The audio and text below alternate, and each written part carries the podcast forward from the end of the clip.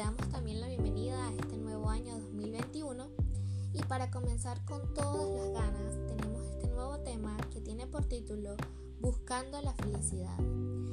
Hay muchas ideas nuevas sobre la felicidad en lo que va de año, en lo poco que va de año, y obviamente que la mujer es una de las primeras que está en su búsqueda. Ojo, no hay nada de malo en eso. Lo que está mal y debemos estar es buscar en el lugar equivocado. He escuchado en otros podcasts hablando sobre otros temas que siempre tocan a un punto sobre que la mujer solo es feliz estando sola, siendo jefa, teniendo el control, siendo líder de una empresa o un departamento de trabajo, teniendo miles de bienes, ya sea carros, casa propia, nada de hijos, obviamente, y si los hay, pues los niños bien entretenidos para que no interrumpan o intervengan con el plan de encontrar la felicidad, con miles de parejas si están solteras, sin nada de compromiso, y si están casadas, forman relaciones que ahora llaman libres. Escuché a una mujer decir en uno de ellos, después de unos 10 años de casada con su esposo, que en una oportunidad le invadió el miedo de que pues eh, su esposo le fuera infiel. Así que decidió plantearle la idea de tener una relación abierta, libre, para estar con otras mujeres. Porque sabía que en algún momento él lo iba a hacer así que se adelantó a eso. Si traducimos esto, muchas veces cuando actuamos por miedo, no nos percatamos que hay una línea muy delgada entre la libertad y ser esclavos. Ella piensa que es libre de la infidelidad de su esposo, pero si lo pensamos bien, es esclava de un, de un falso compromiso, de una mentira, lo que conlleva a una falsa felicidad. Ahora no lo ve, pero las malas decisiones a lo largo del tiempo afloran las consecuencias que conllevan. En fin, como esta escena, muchísimas cosas más tergiversadas sobre la felicidad que dicen que la mujer necesita en estos tiempos.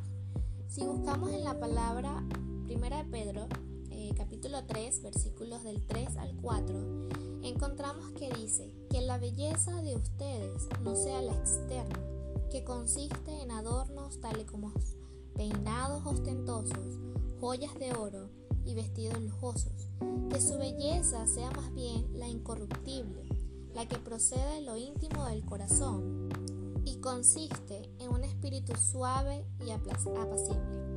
Esta sí que tiene mucho valor delante de Dios.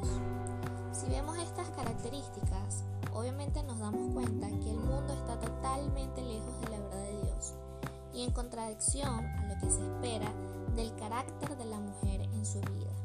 Estos conceptos errados de felicidad, de superfeminidad, en vez de hacernos felices, endurecen nuestros corazones nos encarcela, nos ciega, nos oprime, nos vuelve ofensivas, nos maneja a su gusto.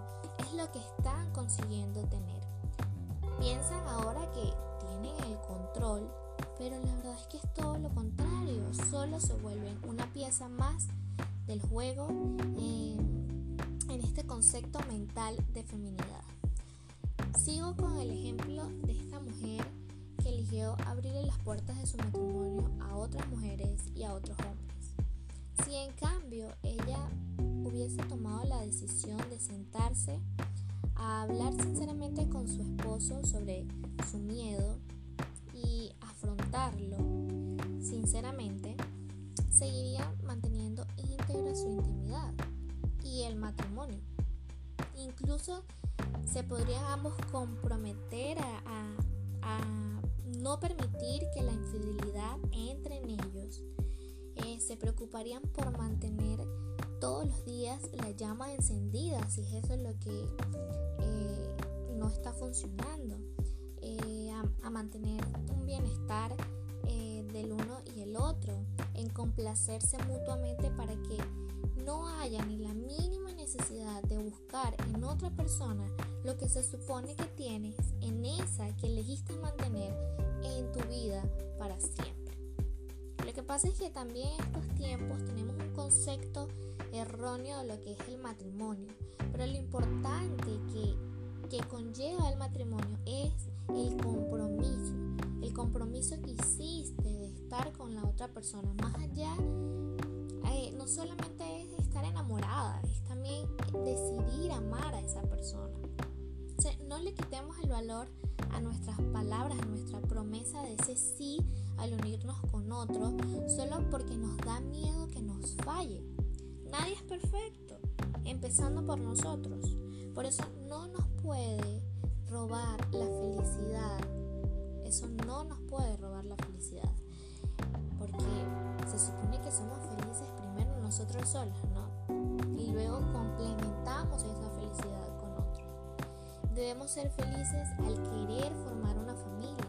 Debemos ser felices al saber que sí, tenemos un control en casa y que parte de, nuestro lado, pero también nuestro Ser felices porque sí, también somos la jefa del departamento o de la empresa, pero de igual manera también somos madres y somos esposas y somos amigas y somos hermanas y somos hijas y tenemos hermanos y tenemos padres, ¿sí? No, no tiene que haber una rivalidad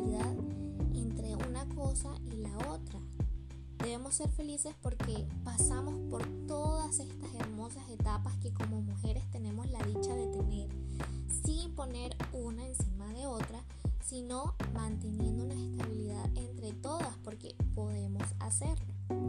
Solo al entender y al abrazar el cómo y por qué Dios me creó, puedo manifestar naturalmente mis propias características y, y modelar lo que Él así dispuso en su palabra para mí. De esta manera podremos encontrar abundancia, plenitud, gozo y más que felicidad, paz en nuestro diseño. No busquemos en lugares equivocados lo que ahí mismo tú sentada en tu cama puedes encontrar al aceptar y recibir a Dios en tu corazón. Tendrás la libertad correcta de ser lo que realmente eres y no lo que el mundo quiere que seas. Pero necesitas encontrarte con Dios porque Él ha sido tu creador. ¿Quién más que Él puede saber lo que tú eres? Porque ni nosotras mismas sabemos. En cambio, Él sí. Y ha dejado su palabra para enseñarnos, para mostrarnos de qué manera sería nuestra actitud, de qué, qué sería nuestra forma de ser como mujeres,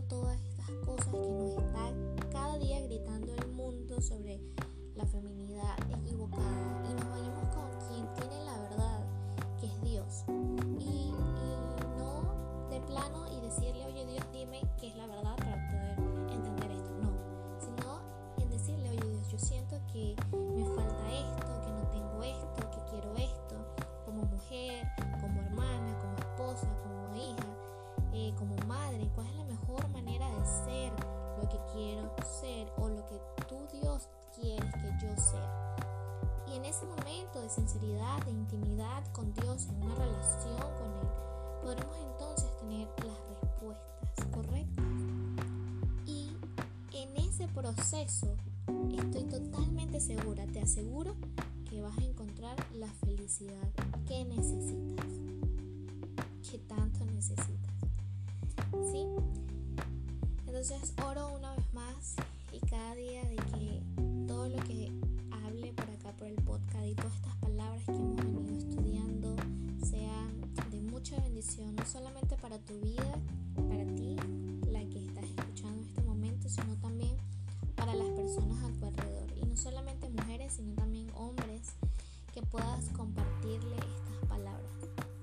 Oro para que Dios pueda glorificarse a través de este podcast, a través de estos temas en tu vida y en la vida de otras personas, para que pueda ser de bendición para ti, y de bendición para otros, para que pueda darte ese tiempo necesario de encontrarte con Él y que te revele la felicidad correcta que tiene preparada para ti.